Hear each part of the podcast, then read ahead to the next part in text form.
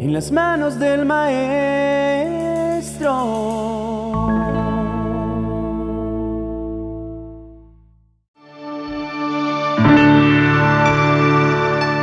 En la tercera carta del apóstol Juan, el versículo 2 inicia, Amado, yo deseo. En este texto, Dios expresa lo que Él desea para nosotros y también de nosotros.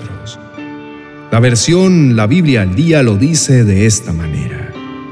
Amado, ruego a Dios que en todo te vaya bien y que tu cuerpo sea tan saludable como lo es tu alma. Está claro, Dios desea nuestra prosperidad. En Jeremías capítulo 29, verso 11, la Biblia nos dice, pues conozco los planes que tengo para ustedes. Dice el Señor, son planes de bien y no de mal, para darles un futuro y una esperanza. Esto está condicionado si nosotros queremos. También en el mismo libro del profeta Jeremías, en el capítulo 6, verso 16 dice, pero el Señor sigue rogándoles. Pregunten dónde está el buen camino, las sendas santas que antes recorrían. Anden por ellas y hallarán descanso para sus almas. Pero respondieron, no, ese no es el camino que nos gusta. ¿Cómo le puede ir bien a una persona, a una pareja, a una familia, a una ciudad o a un país si va en contra de los deseos de Dios? ¿Cómo le puede ir bien a una persona a la que Dios quiere bendecir, pero ella responde, no, ese no es el camino que me gusta?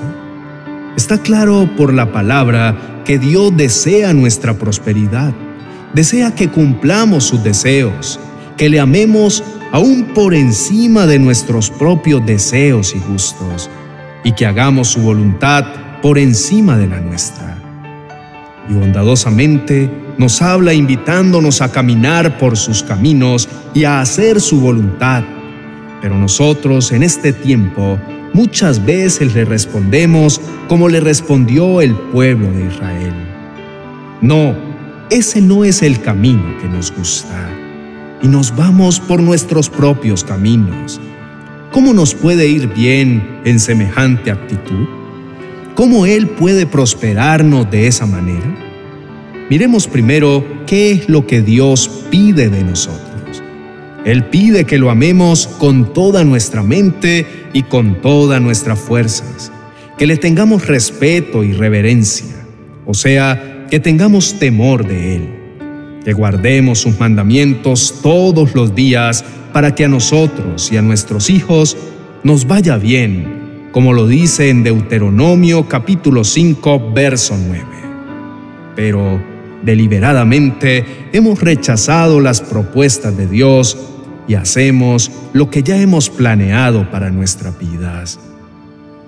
Ahora, veamos cuáles son los deseos de Dios para nosotros. Primero, deseo de prosperidad espiritual y material. Dice el pasaje que leímos al comienzo deseo que te vaya bien en todo.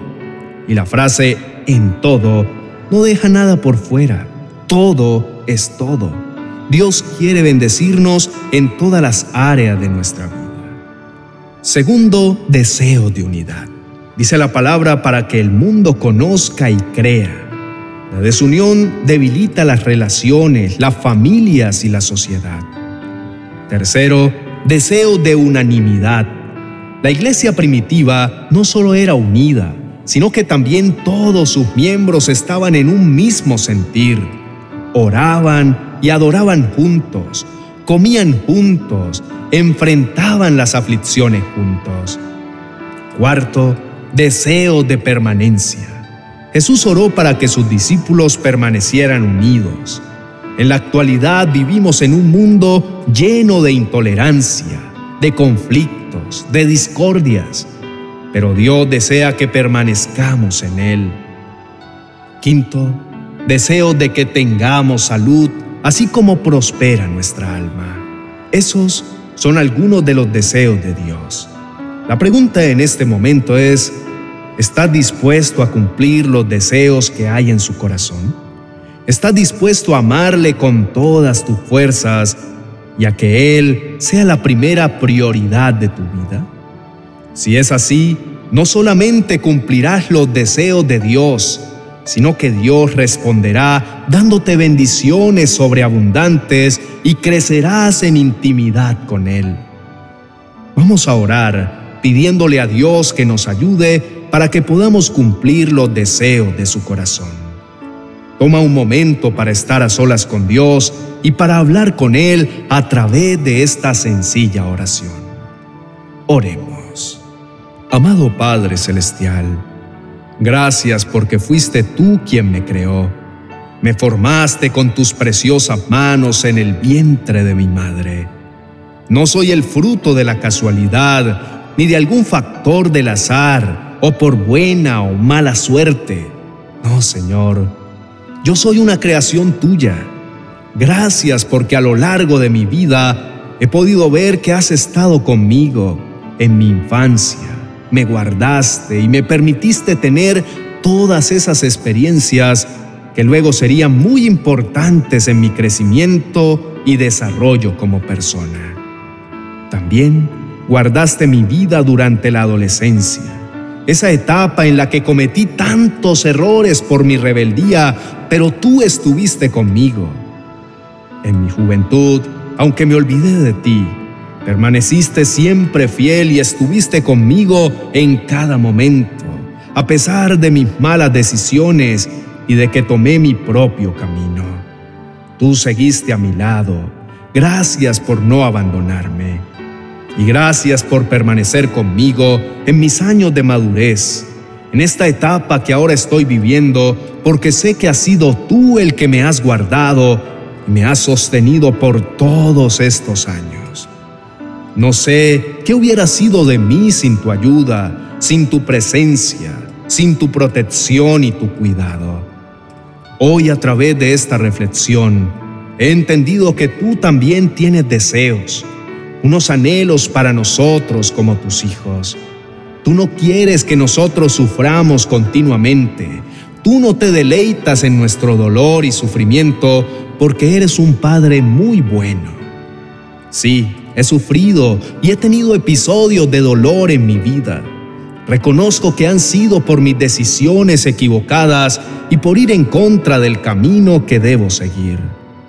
Hoy, escuchando esta enseñanza, comprendí que tú deseas que me vaya bien, que sea bendecido y próspero en todo lo que hago, y quieres que yo pueda entender que la fuente de toda bendición eres tú. Durante mucho tiempo he querido y he tratado de buscar la bendición, la prosperidad y el bienestar, pero a mi manera. Por eso he tenido varios fracasos en mi vida porque he buscado la bendición, pero sin el que da la bendición. Hoy me alineo contigo para buscarte primero, así como lo dijiste en el Evangelio de San Mateo capítulo 6, verso 33. Mas buscad primeramente el reino de Dios y su justicia, y todo lo demás vendrá por añadidura. Quiero que tú seas el primero de hoy en adelante en todo. Cuando sea el momento de tomar alguna decisión importante, tú serás el primero. Buscaré tu guía y tu dirección para tomar las mejores decisiones, pues siempre quieres lo mejor para mí. Te buscaré en las mañanas cuando me levante. Te buscaré en las noches antes de ir a descansar. Mantendré contigo una relación hermosa, no para que me bendigas, ni para que me prosperes o para mis propios intereses, sino porque quiero darte el lugar más importante en mi vida. Otro de los deseos que tú tienes para mí es el deseo de unidad. Señor, te pido que me ayudes pues sabes los problemas que precisamente en mi familia se han presentado y que nos tienen separados, divididos y en desunión. Señor, reconozco que he cometido errores y también cada uno de mis familiares, pero te pido que por favor nos ayudes a encontrar la manera de reconciliarnos y que volvamos a ser una familia unida. Ayúdame, Señor, a ser ese instrumento de paz que mi familia necesita. Dame la estrategia para que podamos volver a acercarnos y empezar a recuperar el diálogo. Son tantas cosas hermosas que tienes para mí que como dice el escritor sagrado en el Salmo 40, verso 1, Señor Dios nuestro, tú has hecho muchas maravillas Tienes planes maravillosos para nosotros. Eres incomparable. No me alcanzan las palabras cuando intento contar tus maravillas. Me has dado tantas cosas que tratar de vivir mi vida sin ti sería ingrato de mi parte. Por eso, ayúdame a ser fiel a ti, a amarte con toda mi mente, con toda mi alma y con todas mis fuerzas. Ayúdame a poner mis ojos no en las bendiciones, sino en aquel que provee todas esas bendiciones. Gracias Señor, porque tú siempre escuchas mi clamor y tus oídos están atentos a mis oraciones. Yo quiero ser una persona que cumpla tus deseos, que con mi forma de actuar y mi manera de vivir pueda alegrar tu corazón cada día.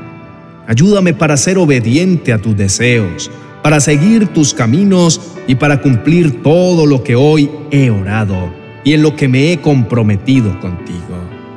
Como dice Filipenses capítulo 2, verso 13, eres tú quien produce en mí el querer como el hacer para que se cumpla tu buena voluntad. Ayúdame a cumplir tu buena voluntad para mi vida. Gracias por ser mi Padre por ser un Padre bueno y amoroso, un Padre protector que siempre cuida de tus hijos. Gracias por escuchar esta oración. Te amo y quiero cumplir esos deseos que hay en tu corazón. He orado en el nombre que es sobre todo nombre, en el nombre de Jesús. Amén y amén.